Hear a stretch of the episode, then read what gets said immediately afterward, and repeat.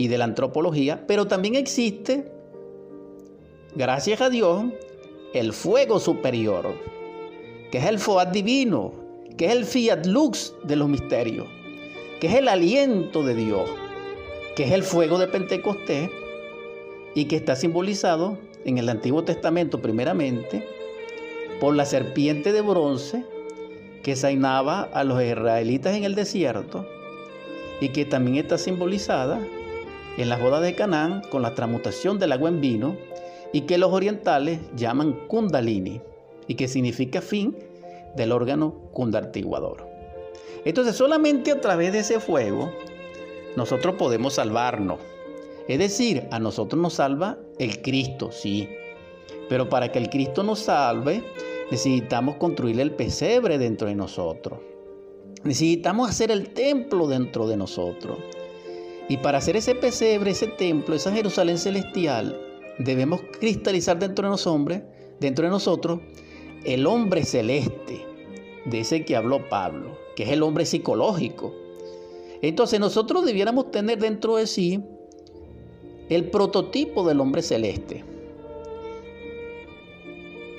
Debemos comprender esto.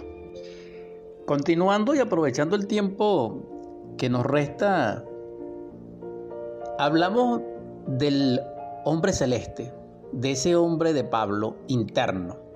Entonces cada uno de nosotros debe desdoblarse en el hombre terrenal común y corriente, el hombre de la calle, el hombre del mercado, el hombre de la iglesia, el hombre que convive con el hombre.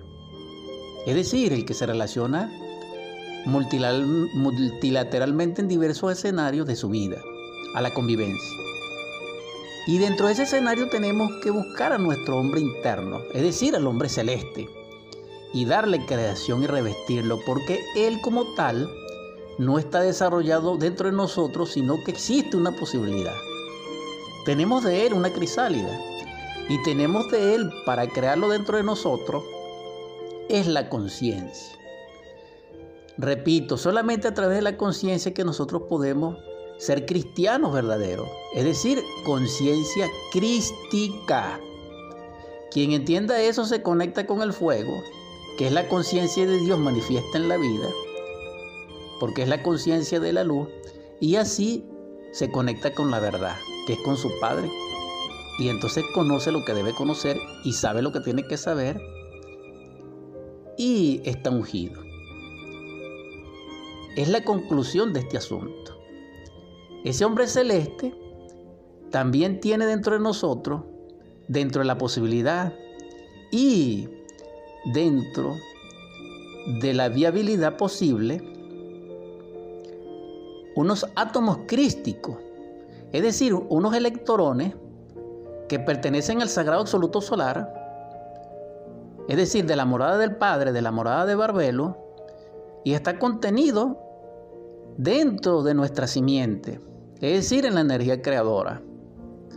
Por eso es que el sexo es sagrado. Porque allí, en esa simiente, está contenido esos átomos crísticos o ese Cristo en sustancia que nos puede conectar con los fuegos ardientes del universo en sus siete arcanos, en sus siete portales, por eso los antiguos templos tenían siete pórticos o siete columnas, simbolizando este conocimiento.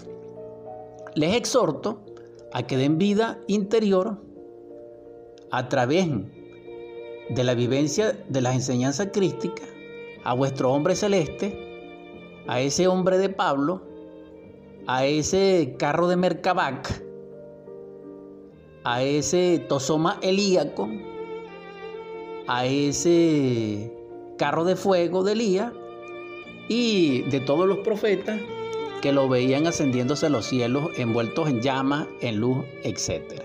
Les estoy hablando de los vehículos solares, les estoy hablando del traje de bodas del alma, que está fundamentado en siete vestiduras sagradas y que hay que autocrearlas con ayuda de Dios, con su gracia y con su verdad, pero a través con esfuerzos muy particulares y de padecimientos terribles que pertenecen a los misterios de la iniciación, a los misterios de la gran obra o de la autorización íntima del ser, que es el drama cósmico. En todo caso es la exhortación. Continúo con el aspecto teológico, al menos referencialmente, de la conciencia. Dice la primera de Timoteo capítulo 4 verso 2, con hipocresía hablarán mentira, teniendo cauterizada la conciencia.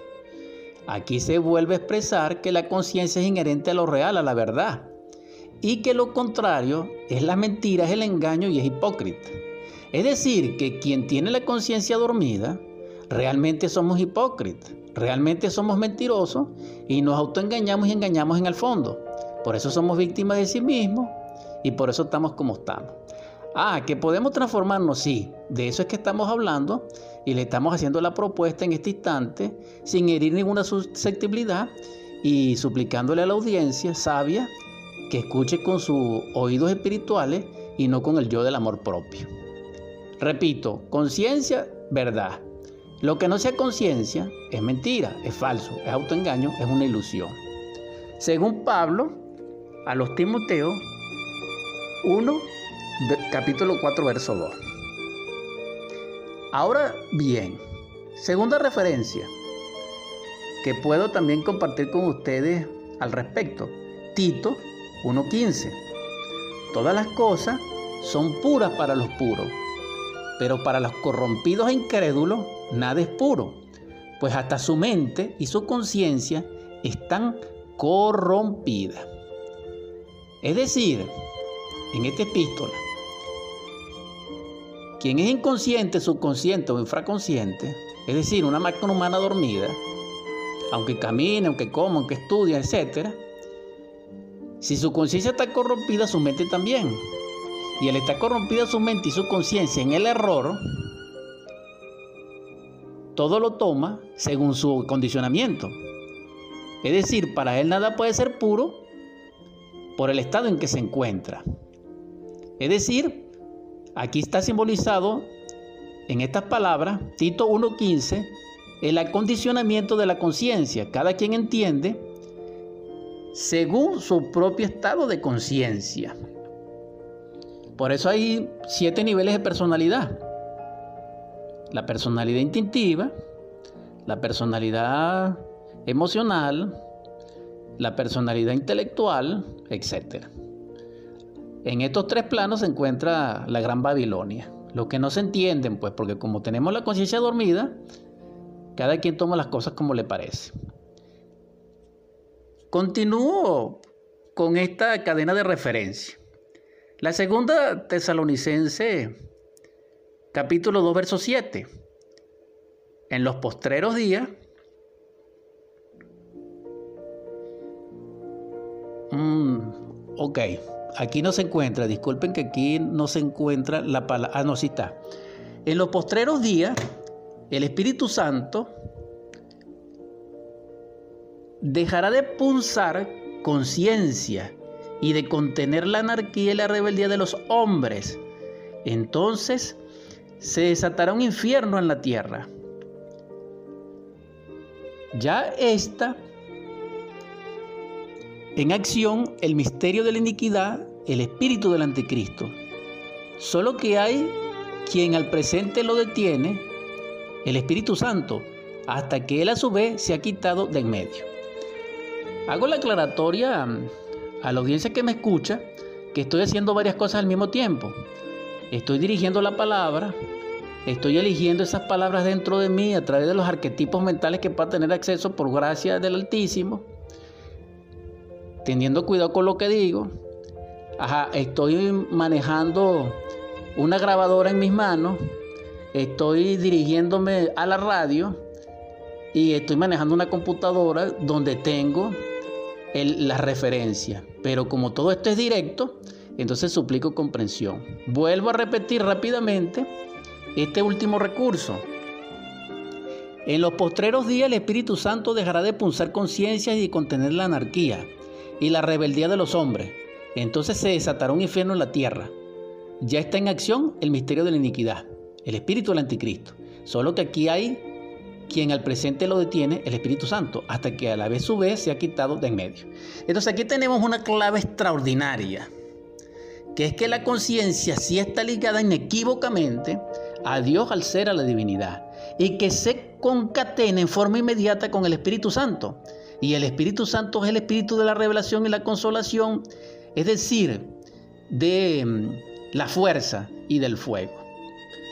¿Por qué? Porque el Espíritu Santo es la, lengua de fuego de Pentecostés, que en lenguaje oriental es el kundalini.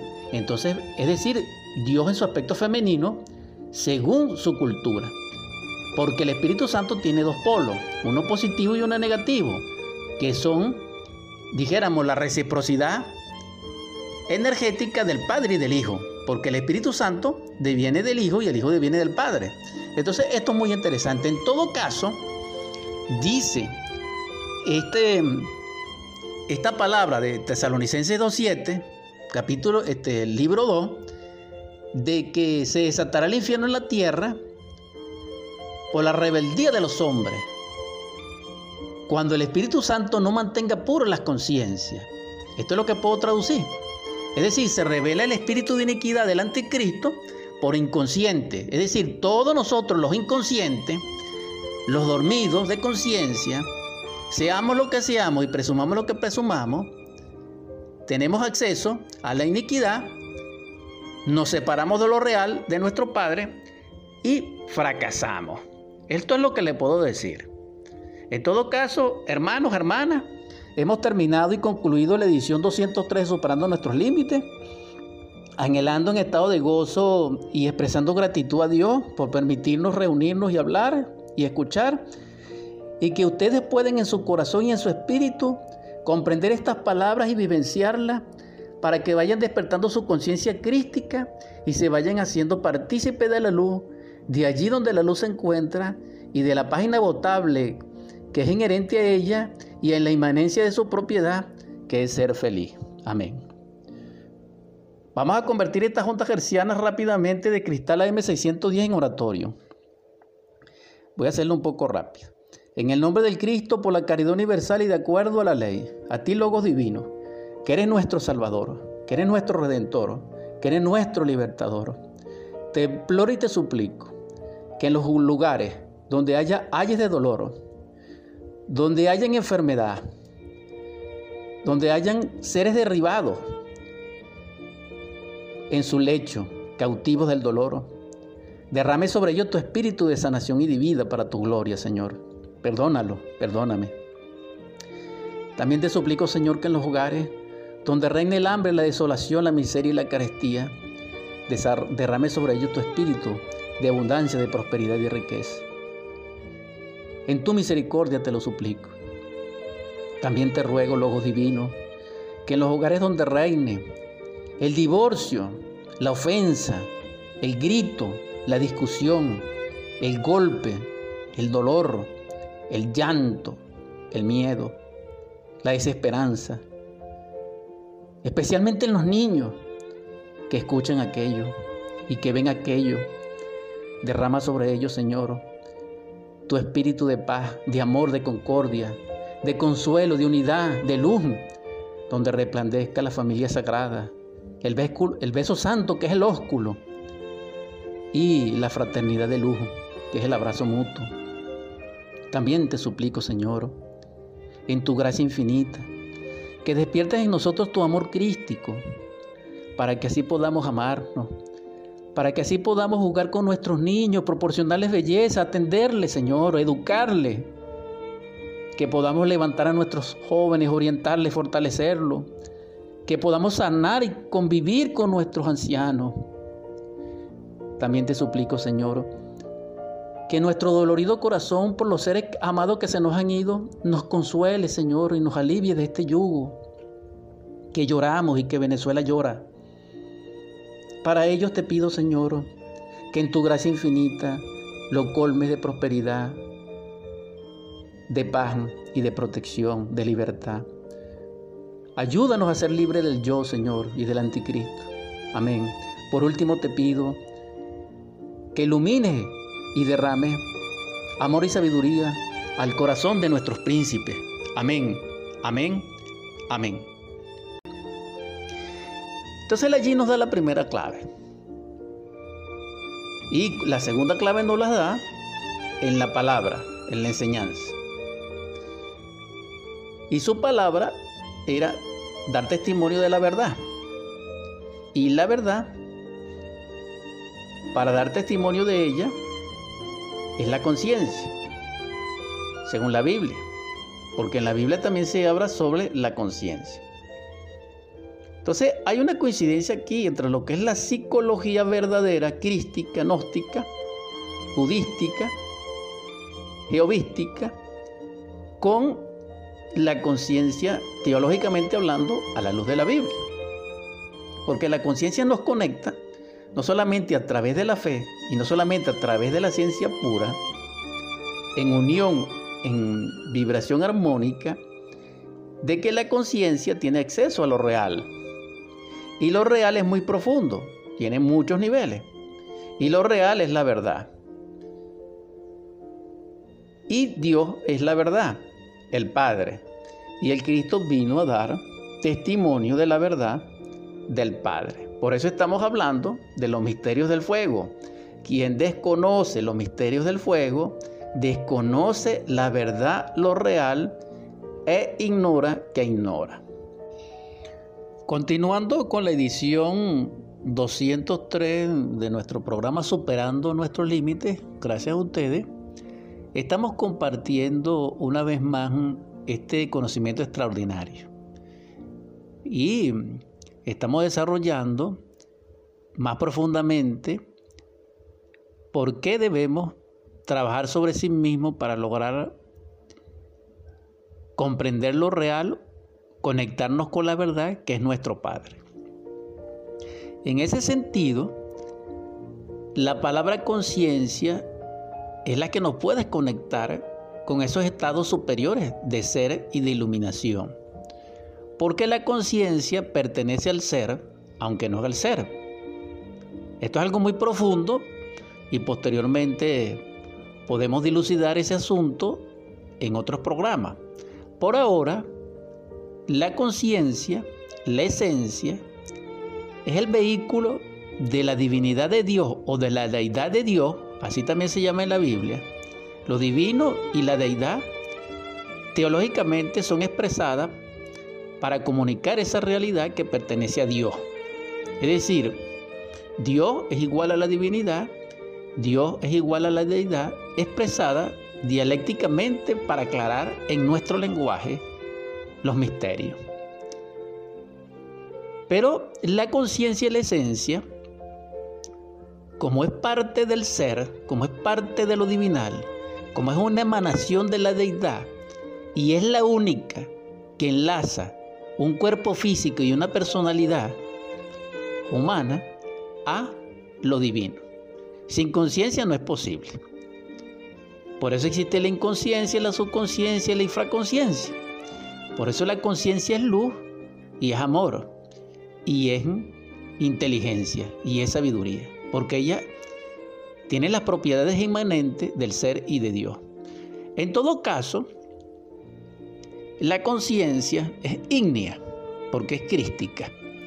Y al ser ígnea, es partícipe del fuego, en un nivel trascendental. Existen muchos capítulos y versos donde la Biblia habla de la conciencia, pero como ustedes saben que, hay, que ahorita mm, hay más Biblias que, Mm, ¿qué les puedo decir? Será de lo normal, pues.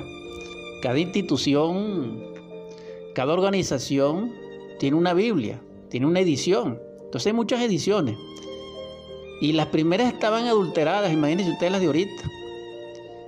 Y el adulterio de esa enseñanza a veces fue inconscientemente, sin querer queriendo, y otras veces fue realmente con intención. Es decir, ahí detrás de todo eso la ambición del anticristo de desviar a los amantes de la sabiduría. En todo caso es comprensible de lo siguiente, les voy a poner un ejemplo. ustedes se consiguen un libro chino de hace dos mil años y le dicen a un chino actual, por muy erudito que sea, que se los interprete, él le va a decir que no. Porque él no lo va a, interpretar correctamente porque la idiosincrasia psicológica y la cultura de hace dos mil años no es la de ahorita. Es simple, pues. Así pasa con la Biblia. Sin embargo, ya esto es harto expresarlo porque eso lo sabemos todos. Sin herir susceptibilidades ni fanatismo ni dogma, me viene a la memoria en este caso algunos versos y capítulos donde la palabra conciencia aparece como égida del mensaje. Hechos 24:16. Procuro tener siempre una conciencia sin ofensa ante Dios y ante los hombres. Este es de Pablo. Y aquí Pablo comienza a darnos la clave porque él conecta a Dios y a los hombres en la pureza con la conciencia. Pero esa conciencia está respaldada por obras porque él dice procuro. Y procurar es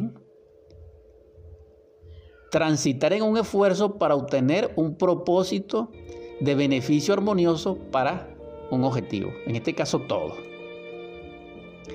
Esto es elemental lo que dice aquí, pero nombra la palabra conciencia. Igualmente, la segunda de los Corintios, capítulo 1, verso 12, dice, nuestra satisfacción es esta, el testimonio de nuestra conciencia, que en la santidad y en la sinceridad que viene de Dios, no en sabiduría carnal, sino en la gracia de Dios, nos hemos conducido en el mundo y especialmente hacia ustedes. Entonces aquí es algo extraordinario porque ya aquí Pablo está develando la divinidad, la deidad de la conciencia siendo partícipe de Dios, de su sabiduría y de su caridad, es decir, de su gracia. También en Timoteo, en la primera, en el capítulo 3, verso 9, dice, deben apegarse a la verdad revelada en la cual creemos y vivir con conciencia limpia. Entonces aquí relaciona a la conciencia pura, limpia, trabajada, en vivencia, en la fe, apegada a la verdad revelada. Entonces, la verdad revelada es la sabiduría crística, expresada por el Cristo directamente, a través de su vivencia, de su drama y de su pasión y muerte y resurrección y ascensión. Y en esa fe vivimos nosotros con conciencia limpia. Entonces vemos que él relaciona aquí profundamente el estado crístico al estado de conciencia pura. Ahora nuestra conciencia no está pura, entonces nosotros no somos cristianos. Nosotros somos cristianos en la medida que nuestra conciencia se limpia, se purifica. Y eso es graduativo y es progresivo de acuerdo a un trabajo. Y eso es muy importante. Ahora, hay también algunos otros versos. Si tengo acceso a ellos, puede ser que los lea, pero tengo uno aquí muy interesante. Estoy hablando de los aspectos teológicos de la conciencia para seguir desarrollando el tema, porque tal vez algunos de ustedes pensaron o asumieron que la psicología crística, que la psicología gnóstica, que la psicología búdica, geovística que nos libera y que tiene como fundamento la conciencia, no tenía documentación dentro de la Biblia a nivel teológico y sí lo tiene. Vemos en la epístola a los romanos, en el capítulo 9, verso 1, Verdad digo en Cristo, no miento, y mi conciencia me da testimonio en el Espíritu Santo. Fíjense ustedes palabras aquí eh, de gran envergadura, ¿no? Porque la verdad es el Padre y el Cristo es el amor. Y enfatiza, no miento. Y mi conciencia me da testimonio en el Espíritu Santo. O sea, Él toma la Trinidad de Dios, la verdad, el Cristo y el Espíritu Santo, pero da testimonio a través de la conciencia. Entonces, sin muchas palabras ni interpretación, nos está enseñando aquí Romanos capítulo 9, en este epístola se nos enseña de que la conciencia sí está unida, enlazada a lo real, a la divinidad, a la deidad, a la luz de Dios. Entonces, hago una analogía.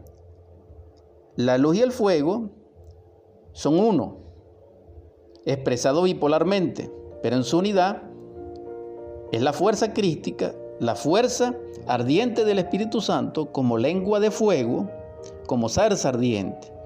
Entonces la conciencia sí enlaza a Dios y a la carne y es la única que puede hacer posible en su mutualidad, en su naturaleza, de ser el principio o la materia prima para que el alma sea cristalizada. Para lograr la perfección de Dios, y este misterio es crístico porque pertenece a la creación del alma, que es la creación del traje de boda del alma. Entonces, en este capítulo es suficiente. Y por cierto es el capítulo 9, que es donde se gesta realmente la vida humana, en nueve meses. Repito, verdad digo en Cristo, no miento y mi conciencia me da testimonio en el Espíritu Santo. Entonces, sí da testimonio de la divinidad la conciencia, pero nuestra conciencia actualmente está dormida, está letargada, está en un estado de sopor, acondicionada por el ego, por el yo, por las fuerzas anticrísticas dentro de nosotros mismos, por causa de nosotros mismos y también por causa de las fuerzas infradimensionales del mundo y de sus principados, que tenemos que librarnos de ellos, pues para poder tener derecho a Dios. Esa es la batalla. Pero esa batalla es entre el ser y el no ser. Y cuando hablamos del ser y no ser estamos hablando de estados de conciencia. Entonces, hermanos, hermanas, el asunto, sin temor a equivocarme, nuestro proyecto, nuestro norte, nuestro horizonte, nuestras coordenadas, son la conciencia, la nuestra, la que está sumergido dentro de nosotros mismos y que se sumergió cuando nosotros empezamos a desarrollar la personalidad. Pero cuando éramos bebés, cuando éramos infantes de dos, tres años en, tiempos pasados, no ahorita, resplandecía la belleza de nuestra esencia. Pero éramos inocentes. Cuando nosotros mirábamos, veíamos. Pero no forma, no. Veíamos la cosa en sí hasta cierto punto.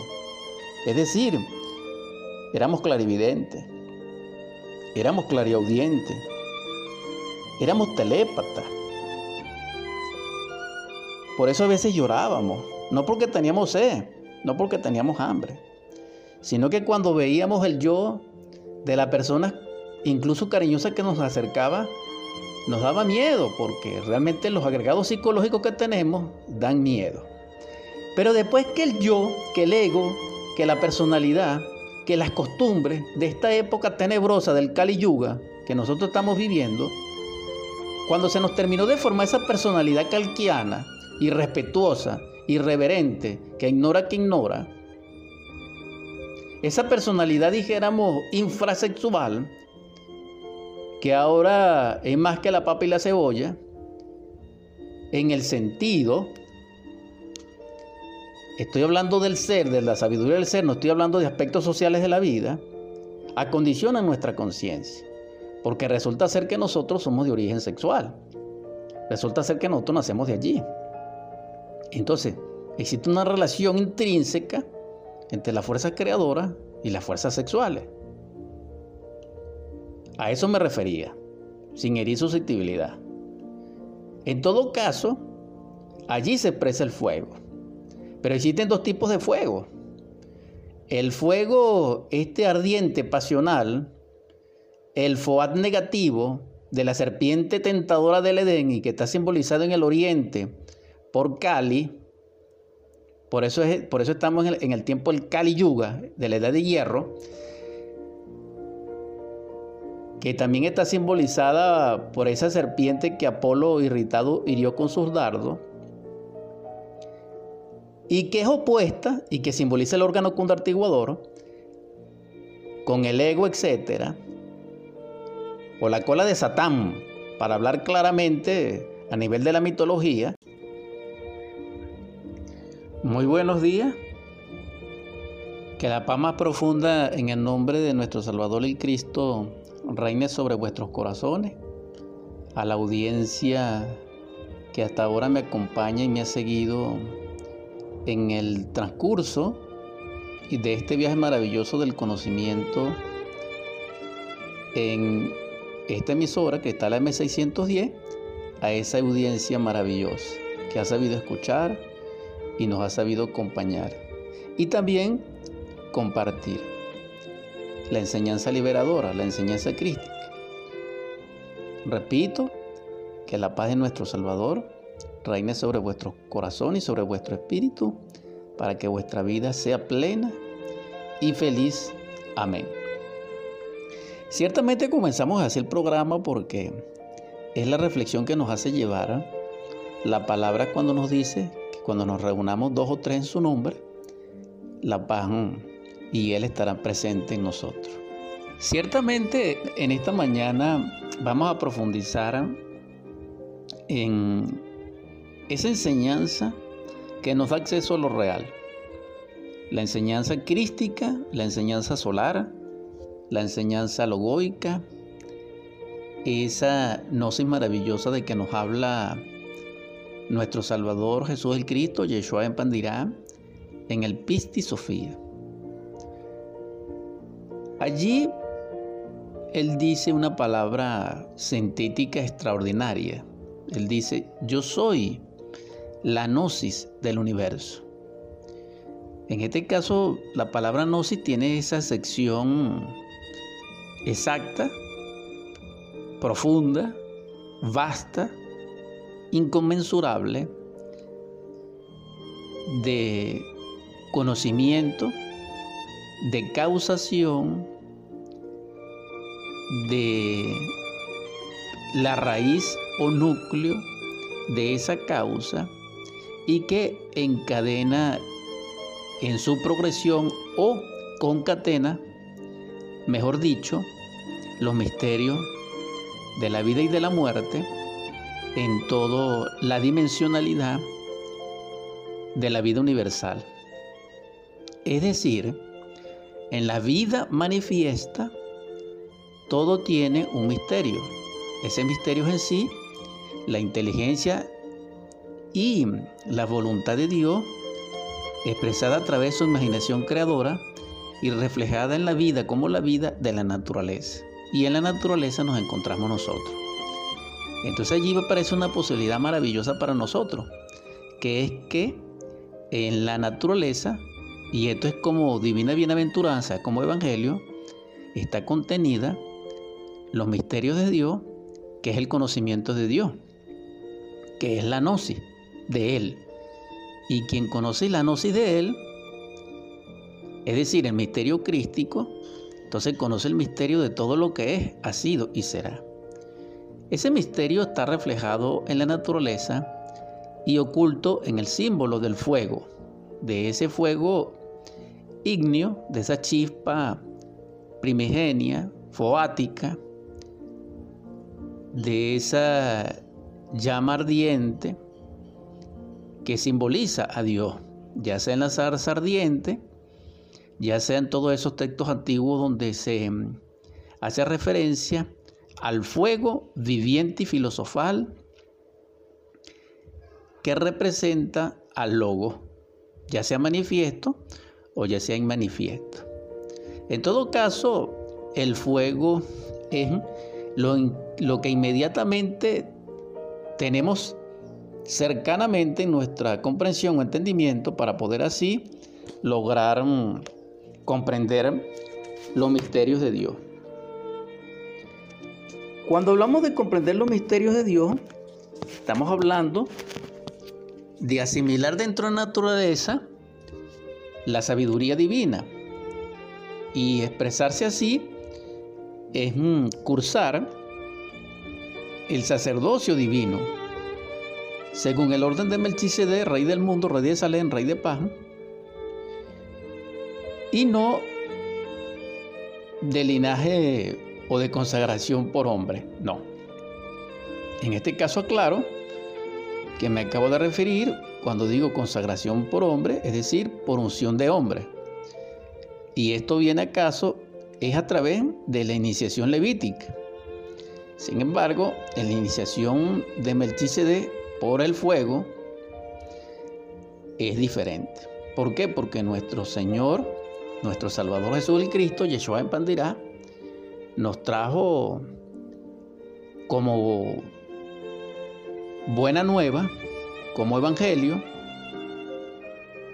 no solamente la propuesta del reino de los cielos, que es el reino del Padre, que es el reino de la verdad, el reino del amor, el reino del poder, de felicidad infinita, etc., sino que también nos dice en su mismo misterio nuestro Salvador, que Él es el camino, que Él es el sendero, que Él es la vida.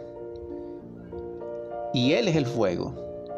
¿Por qué? Porque cuando Él resplandece gloriosamente en la cruz del Gólgota, del, del sacrificio maravilloso, como expiación de nuestros errores y de la humanidad que Él representaba, a través de la santa iniciación, vemos que todo se relaciona con el fuego. ¿Por qué? Porque en esa cruz extraordinaria resplandece sobre su sacra humanidad, es decir, sobre su cabeza diamantina, herida por esa corona de espina por guirnalda de espina, símbolo de la voluntad soberana, de la luz sobre las tinieblas, clavaron allí un letrero que contenía cuatro caracteres. Dijéramos así, lo más sencillo que puedo decir. Y esos cuatro caracteres son INRI, que ya hemos explicado en forma contumaz, y una vez más lo hago para recordarlo, Ignis Natura Renovatur Integram, es decir, el fuego renueva incesantemente la naturaleza, el fuego. Entonces vemos que la palabra fuego es muy interesante porque a través de él Dios crea y vuelve nuevamente a crear. Por eso es que los antiguos filósofos, al referirse al fuego, se referían a lo filosofal, porque la filosofía, que es el amor a la sabiduría, tiene como fundamento los misterios del fuego, los misterios ígneos, los misterios mayores. Pero ya dije que misterio era el conocimiento de la vida como causación de Dios, proyectada y asimilada por una naturaleza humana debidamente preparada en su perfeccionamiento por su Cristo íntimo, a través de la develación del Espíritu Santo, y eso realmente es gnosis pura, porque así lo dice el mismo Jesús el Cristo, en el Pisti Sofía. A eso me estoy refiriendo. Para connotar con una mayor mm, especificidad, para darle el marco grandioso de lo que es la enseñanza crística. ¿Por qué estamos como estamos? Porque realmente soñamos que sabemos, pero sabe el que es consciente de lo que conoce. Es decir, la información no es conocer. Entender no es conocer. Se necesita la información, sí. Se necesita conocer, sí. Pero el saber es diferente al que me refiero, es decir, el saber del ser, porque el que sabe es el ser, porque el ser es el ser y la razón del ser del ser es el mismo ser. Entonces, el intelecto no sabe. El intelecto todo lo complica. El intelecto es la capacidad para complicar lo sencillo. Dios es sencillo, sus creaciones son sencillas porque son ardientes como el fuego. Dios crea a través de la naturaleza, que es su aspecto femenino, proyectado por su voluntad e imaginación, y de la luz en el espacio, y cristalizado a través del fuego. Por eso el fuego simboliza el Cristo, porque el Cristo está, dijéramos, sacrificado en los mundos, en todo planeta, en todo núcleo viviente, como sustancia, para que surja la vida, se perfeccione y llegue no por el tiempo, no por la evolución, no por la involución, a la perfección. ¿Cómo se logra eso? A través de un trabajo creador, consciente, autodeterminado, intencional, dirigido por Él en su gracia y en su verdad para salvarnos a nosotros. Es decir, cuando esa conciencia en los procesos de vida llega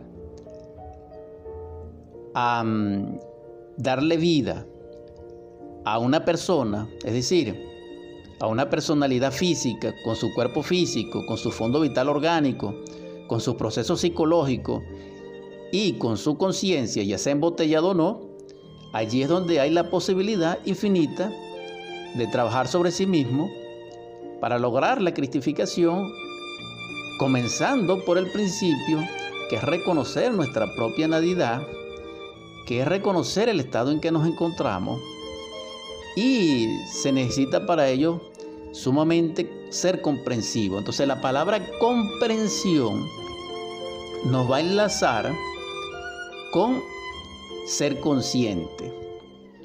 Porque la palabra comprensión denota el lazo vivencial y experimental que se requiere entre la información, el entender y el conocer con el saber.